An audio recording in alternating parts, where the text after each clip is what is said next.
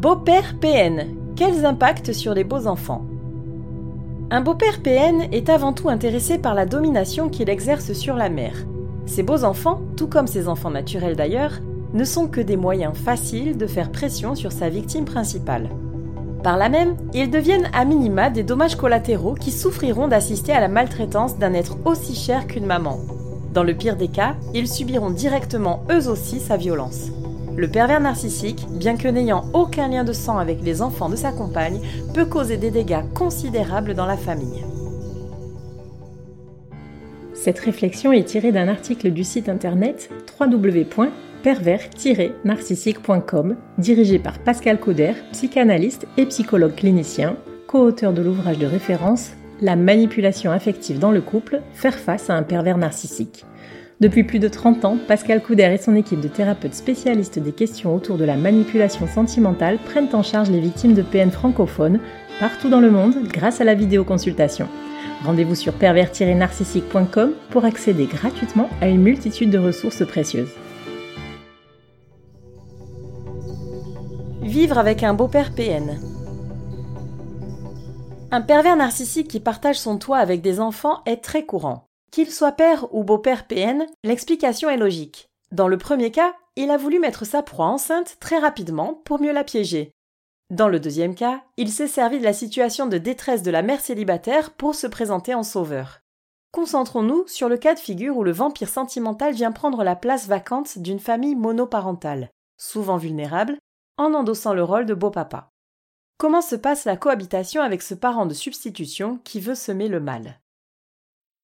Le manipulateur machiavélique est un être vide, autocentré et incapable de se lier sainement à autrui, pas même la chair de sa chair.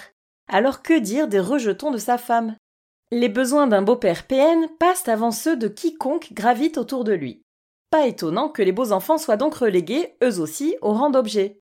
La seule question qui détermine son rapport aux divers individus qu'il croise est en quoi cette personne peut-elle m'être utile? Un enfant n'a sa place dans la vie d'un PN que par la fonction qu'il veut bien lui attribuer. En général, il n'est qu'un instrument pour manipuler la mère, mais il peut également servir à satisfaire l'ego du malade mental pervers en devenant lui aussi sa marionnette. S'il fait tout ce que le prédateur émotionnel attend de lui, alors il sera une grande source de contentement. Dans le pire des scénarios, cela pourra aller jusqu'au sévice sexuel sur mineurs. En effet, certains pervers narcissiques sont aussi des pédophiles. S'attaquer aux petits d'une femme sous emprise offre une situation favorable à un tel délit. Pourtant, son intelligence machiavélique le pousse à chercher davantage les défis. Entourlouper un enfant, c'est presque trop facile. Mais l'utiliser pour détruire sa maman, ça, c'est beaucoup plus intéressant. Et cruel. Le rejet du beau-fils ou de la belle-fille. Pour un profil souffrant de troubles du narcissisme, les enfants, avec leur propension naturelle à voler la vedette, sont des rivaux.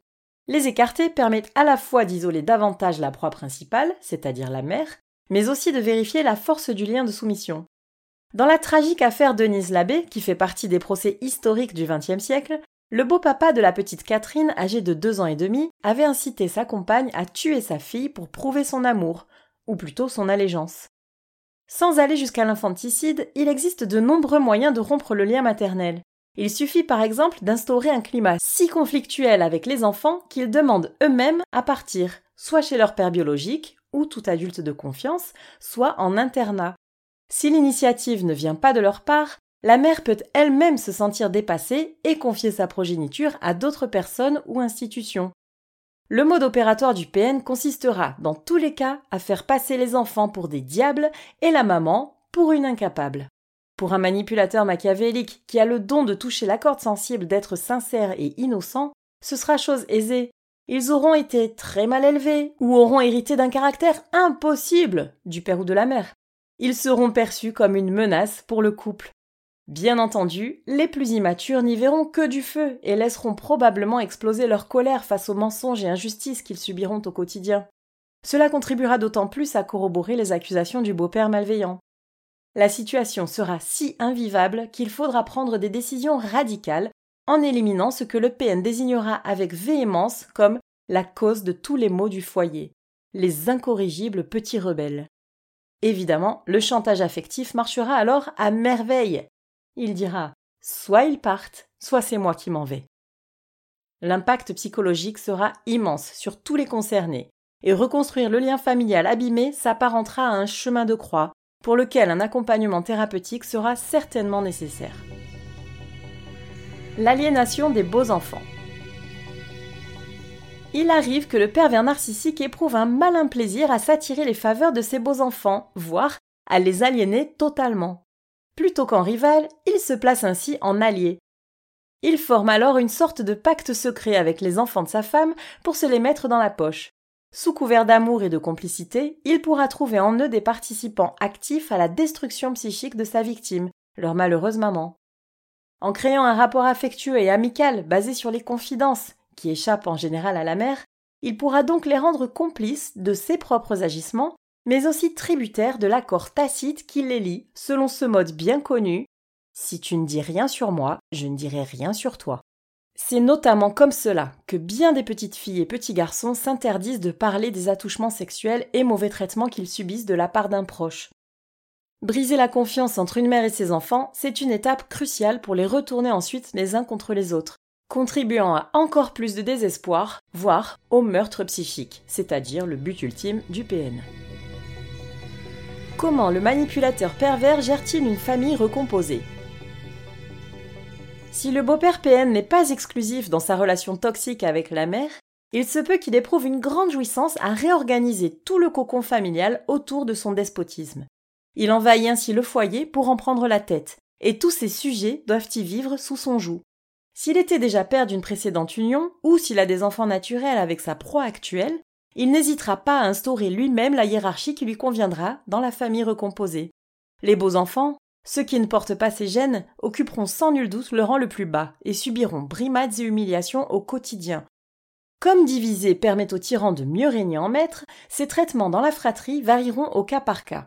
Son but est d'instaurer un climat de compétition, au sein duquel tous cherchent à s'attirer ses faveurs. Les relations entre frères et sœurs seront alors déplorables, le centre des attentions se plaçant impérativement sur le chef de famille autoproclamé. Qu'advient-il des beaux enfants du PN une fois adultes? Lorsqu'on ne partage plus le même toit avec un beau-père pervers narcissique, il y a deux issues. Premièrement, soit on s'expose à reproduire inconsciemment le schéma dysfonctionnel intégré parfois pendant de longues années, auquel cas les probabilités de retomber dans une relation toxique sont grandes. Deuxièmement, soit la distance permet de dissiper le gaslighting dans lequel la famille a baigné. La maturité aidant aussi, on commence en général à se rendre compte que l'on a eu affaire à un être sournois et destructeur qu'on ne veut surtout pas imiter. Bien entendu, la meilleure parade contre l'influence néfaste de ce sombre personnage, s'il est identifié comme tel, c'est de rompre tout contact, sans chercher à le confronter ni à lui dire qu'il est malade. Malheureusement, s'il vit toujours avec d'autres membres de votre famille, il va falloir se protéger de chacune de ses tentatives à votre rencontre. Il pourra essayer de vous écarter définitivement de la vie de votre mère et de vos frères et sœurs, ou bien au contraire, vérifier régulièrement que votre soumission lui est toujours acquise. Nous ne saurions trop vous conseiller de vous faire accompagner par des spécialistes de la manipulation machiavélique pour arrêter là les dégâts psychiques et entamer au plus tôt votre reconstruction. Vous montrerez ainsi l'exemple à votre mère, à vos frères et sœurs, et peut-être même à vos propres enfants, que vivre dans le respect et l'harmonie sont les plus élémentaires des conditions de cohabitation.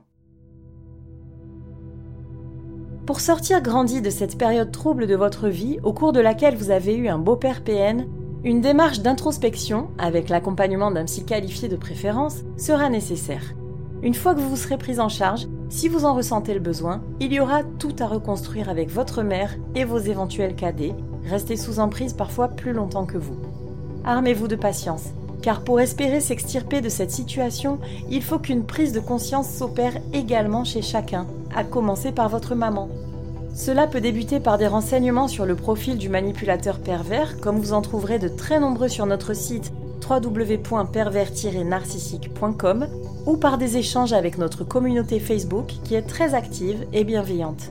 Laissez-vous le temps de rebâtir ce qui a été endommagé et surtout, pardonnez-vous à tous d'avoir été bernés.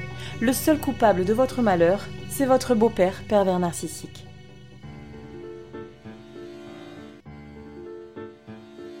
N'hésitez pas à vous faire accompagner par des thérapeutes spécialistes des questions de la perversité narcissique.